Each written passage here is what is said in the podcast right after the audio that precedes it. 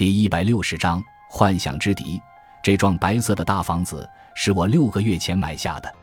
我所看中的是它的位置很隐蔽，坐落在一个林区的中间，不易与外界沟通。为什么呢？后面我还要说到具体原因。快看，房屋外面至少有十来个男人在转悠，他们想干什么我很清楚。不过他们也别得意的太早。要知道，在他们得逞之前，我会用手中的猎枪教训他们的。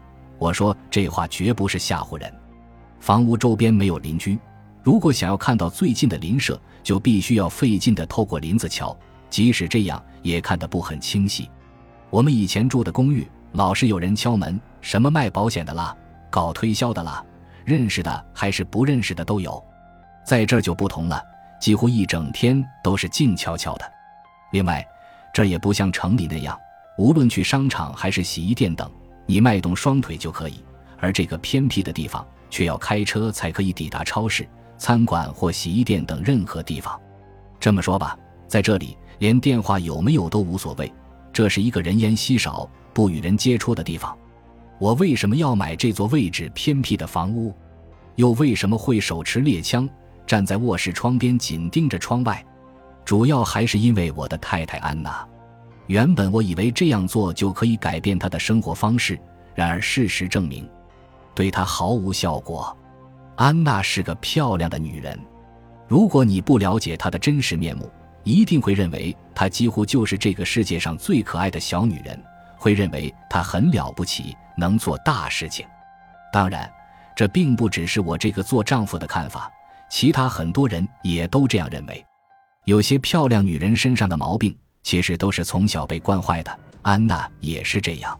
或许在我们的生活中，我没有完全满足她的需要，让她感到空虚。对于这一点，我倒没有意识到。我只知道，我不能容忍有些人在这方面的情不自禁，甚至无法控制。对此，我是深恶痛绝的。安娜作为我的妻子，她也应该努力了解我的内心。不过话又说回来，她在某一方面不能自制，就如同我不能自制一样。总之，不管别人怎么议论，我知道我自己该怎么做就行了。安娜有着婀娜的身材和一双柔和的灰色大眼睛，尤其是她走起路来更是步态生姿。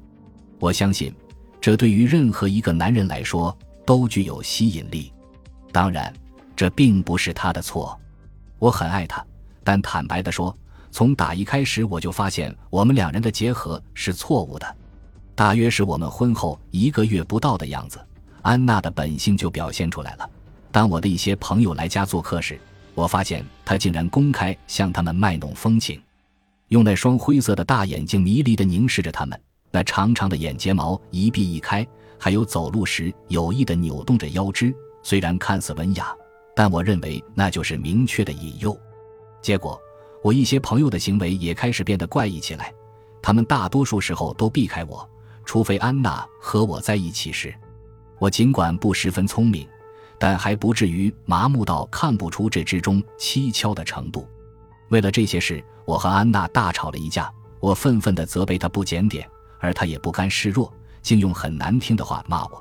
最后，她还像抱歉似的对我发誓说：“听着，我对你始终忠贞不二，没有什么好怀疑和嫉妒的。”别说安娜还有本事让男人相信她的能力。哪怕只相信一小会儿，的确有一段时间我也相信了他。不过后来的一件事又把我气坏了。事情是这样的，我的一个朋友马丁克森经常借故到我们住的公寓来。其实我也注意到，每次他来时都会和安娜眉来眼去，相互传情。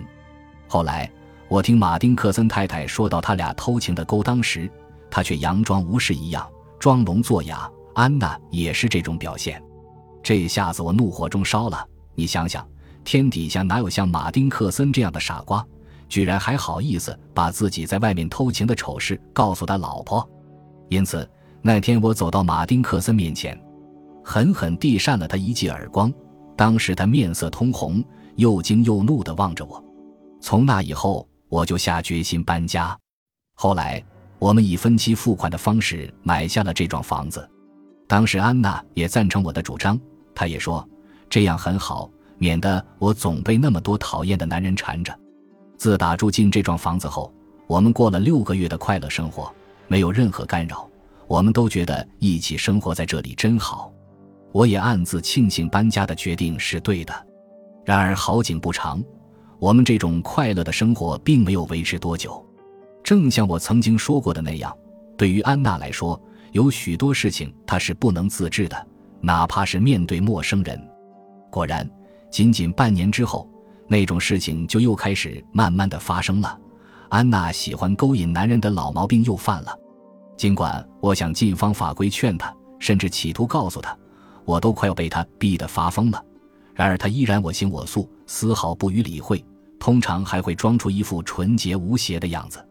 我拿她实在没办法，有时甚至痛苦地想，如果她不仅仅是用那双大眼睛，而是用一切。用一切去挑逗男人的话，或许我们之间的关系就会是另一番情景。眼看着他越来越肆无忌惮，万般无奈的我只好拿起猎枪，我要用它来捍卫我的尊严。这不，我现在正手持猎枪，继续从窗帘缝中向外窥视。尽管此时家中已经弥漫着一股火药味，我看到刚才那个人是被我击中了下半身。当我射出第一颗子弹时，受伤的他企图偷偷的溜走，就在树丛中艰难的爬行。紧接着，我又扣动扳机，射出了第二颗子弹。这一枪似乎打中了他的颈部或后脑勺，只见他顿时无力的伏在树丛边。我已经在窗口观察一个小时了，他那穿着蓝裤子的腿和扭曲的脚一直没动弹。我想他肯定是死了。这时，安娜就坐在我身后的沙发上。当时她想开口说什么。但她根本开不了口，因为我已经用毛巾塞住了她的嘴，还用绳子把她紧紧地捆着。其实我也不想这样做，实在是不得已而为之。这天早些时候，我就告诉她，房屋外面有十多个男人在转悠。当时她很害怕。其实我明白，她不过是借着惊吓而高兴，因为这个女人是那种喜欢被吓坏的人。至于他为什么会有这种心理，我始终搞不懂。不过他就是那样的人，因为自从结婚后，我很快就发现了。因为他的行为，我们经常发生激烈争吵，而每次争吵时，他都会信誓旦旦地说：“相信我，我对你忠心耿耿，不会让你的任何朋友或其他男人碰过。”尽管我想相信他，可是这个女人挑逗一个或者许多个男人都很有一套。挑逗，我也只能忍耐到这限度。如果超过这个限度，我非得爆炸不可。我想，如果是你面对这样的情况，也肯定会和我一样，拿枪拼个你死我活的。在我击中屋外那个男人前，我还没有捆绑他。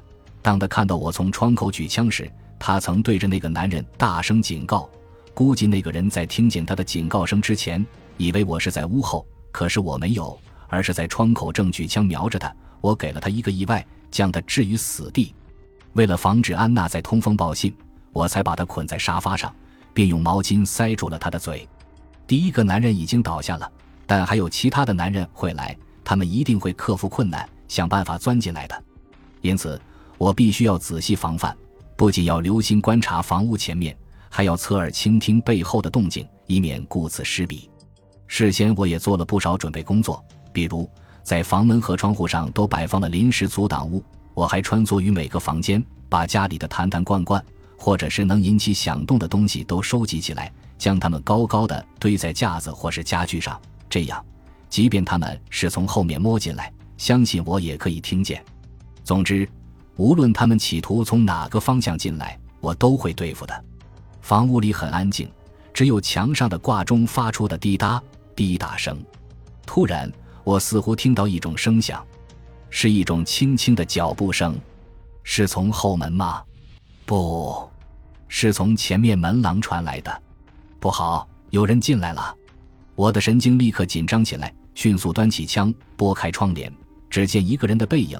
他显然刚刚走过去，站在门廊上，那个位置正是我可以打到他的地方。那个人先是站立在门廊那儿，接着我从他弯腰起身的动作中，看见他从一个箱子里取出一个长柄的东西。估计是武器。当他向前门走近时，我必须要应对了。于是我迅速离开窗边，径直来到门前，瞄准前门，砰砰砰砰，一连开了四枪。其中两枪的点位稍高，两枪的点位稍低，房间里顿时弥漫着一股火药味，吓得安娜垂下头，不敢大声喘气。感谢您的收听，喜欢别忘了订阅加关注，主页有更多精彩内容。